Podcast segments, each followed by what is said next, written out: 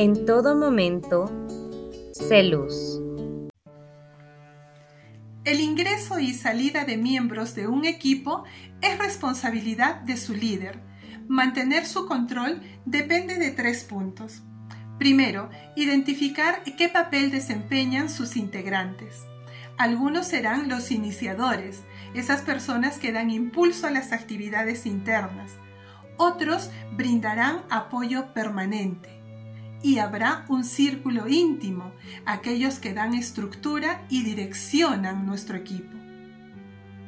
Segundo, identificar las características individuales de todos los integrantes, de tal manera que podamos responder a sus necesidades específicas. Algunos necesitarán ser desafiados, otros acompañados y tal vez alguien necesite tiempo.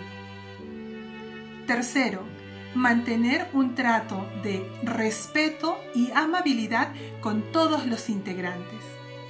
Con estos tres puntos garantizaremos un desarrollo interno permanente.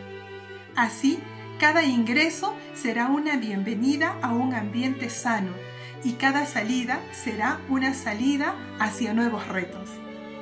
Recuerda, tú eres único, tú tienes una misión y tú haces la diferencia. Tú eres único, tienes una misión y puedes hacer la diferencia.